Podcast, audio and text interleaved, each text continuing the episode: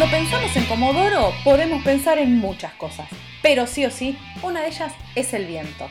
Y hay un dicho acá, Dios lo junta y el viento los amontona. Pero algunos comodorenses se desparraman por el mundo.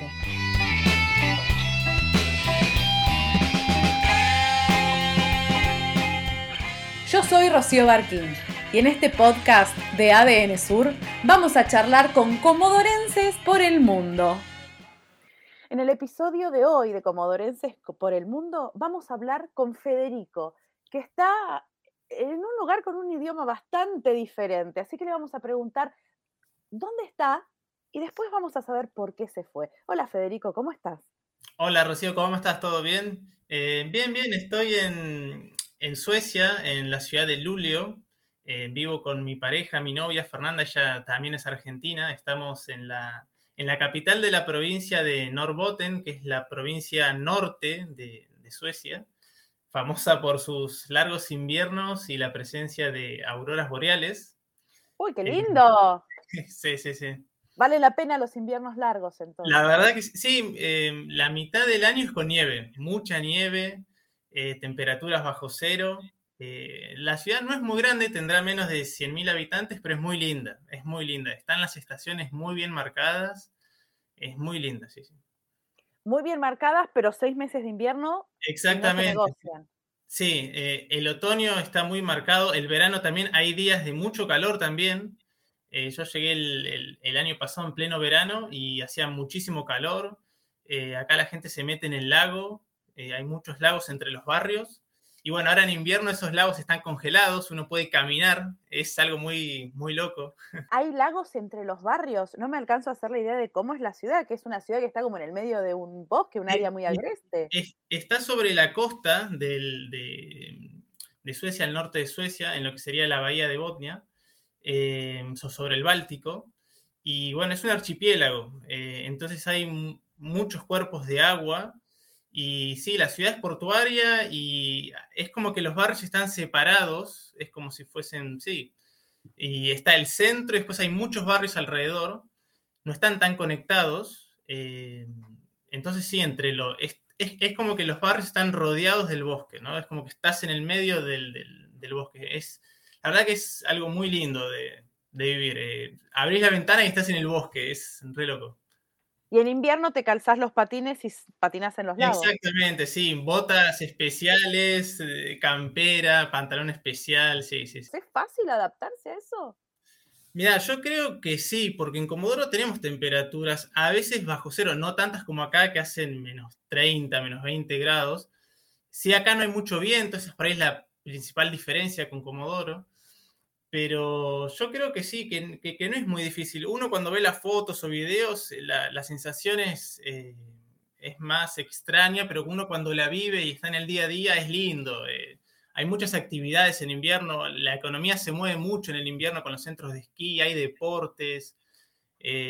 a, mí que la, a mí la verdad me gusta mucho. Nunca pensé que iba a vivir tan al norte. Yo me imaginaba Suecia Estocolmo, que es la capital, pero hasta ahí llegaba mi, mapa, ¿no? nunca me imaginé tan, tan, al norte. Es más, la ciudad está no muy lejos de la frontera con Finlandia.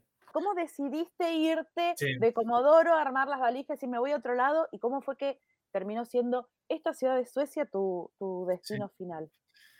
Bueno, en realidad, eh, bueno, yo me recibí de geólogo en el año 2017, luego hice una maestría en España, estuve viviendo en Granada, eh, unos 10 meses en el 2019 y luego regreso a la Argentina y estuve un año y medio en Comodoro, bueno, buscando trabajo y demás, y justo se presenta esta oportunidad de hacer un doctorado, un PhD en geoquímica aplicada. Yo estudio los suelos sulfatados ácidos y, y bueno, hice muchas entrevistas eh, y se dio muy rápido. La verdad que eh, de una semana a la otra me confirmaron y dije, sí, vamos.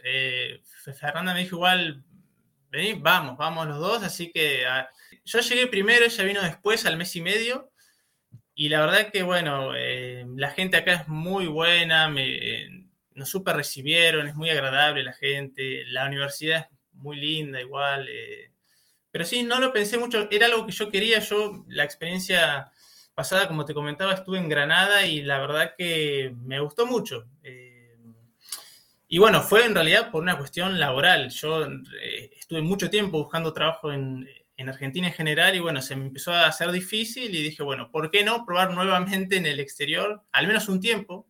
Eh, esto dura cuatro o cinco años, así que bueno, acá estamos.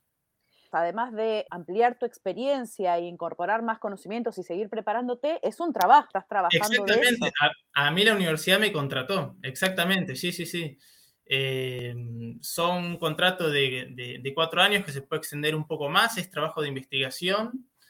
Eh, así que no, estoy súper contento, era algo que yo buscaba si bien cuando me recibí por ahí yo me imaginaba haciendo otra cosa, eh, capaz ya trabajando en una compañía y demás, tuve esa experiencia igual un tiempito, pero bueno, las cosas de la vida hacen que te sorprendan con estas oportunidades y bueno, no la quería dejar pasar, la, verdad.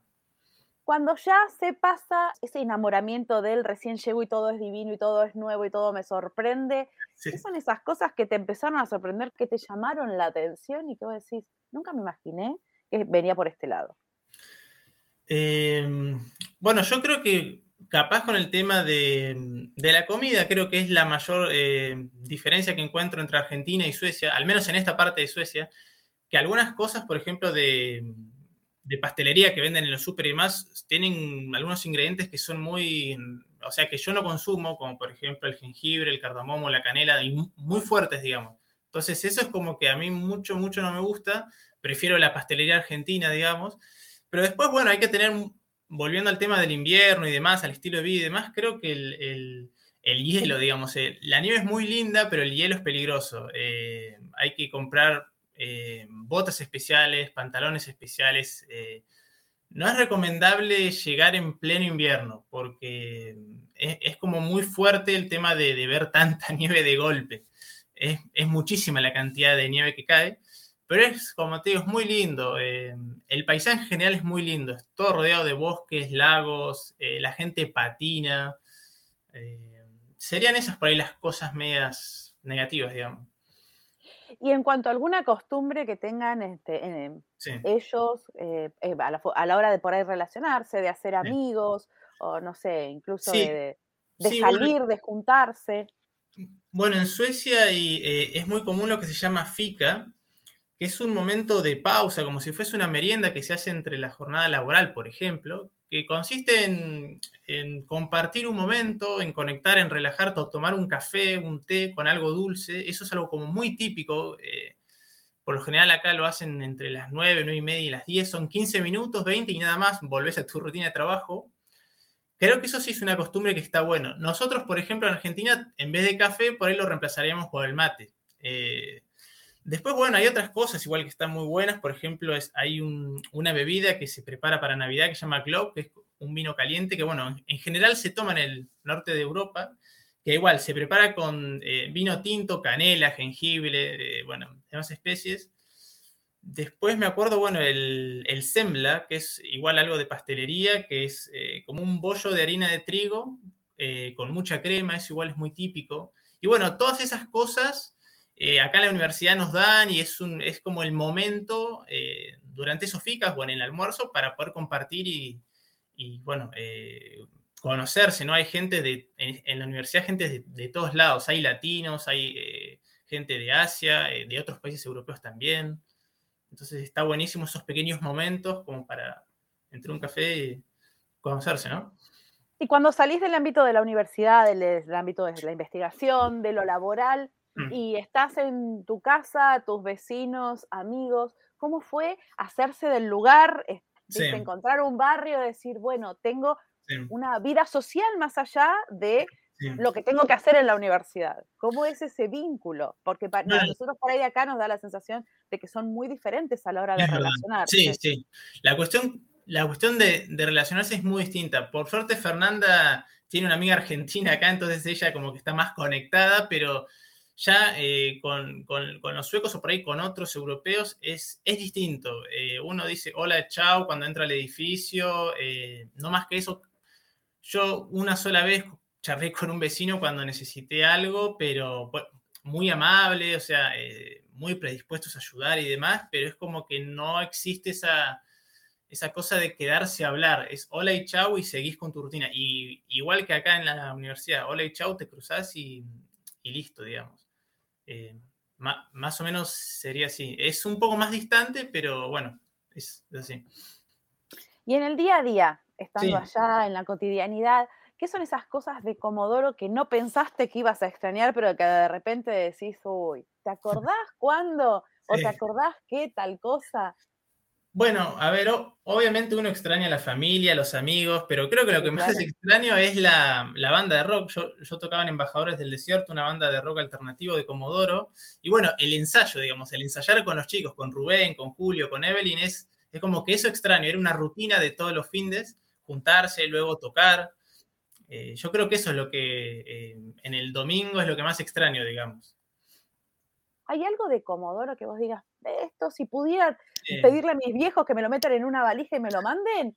Bueno, a ver, yo creo que el, paisaje y el color del mar en Comodoro es, eh, es, único, digamos, y los, y los paisajes eh, desérticos, los cerros, los atardeceres, eso, digamos, la naturaleza. Eso es lo que más me, digamos, uno extraña. Si bien acá igual hay mucha naturaleza, hay atardeceres muy lindos también, está el mar, lo que sea, pero es como que Comodoro tiene eso que es único, digamos, ¿no?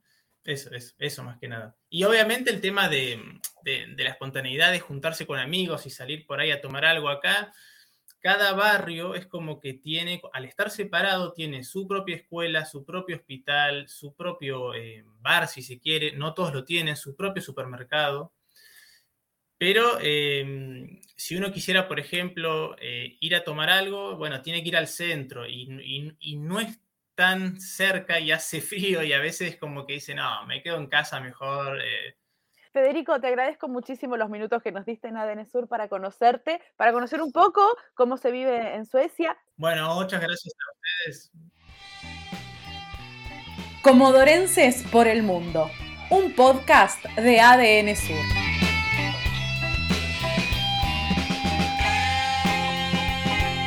Mi nombre es Rocío Barquín y la próxima semana vamos a conocer la historia de otro comodorense por el mundo. Seguime en los podcasts de ADN Sur.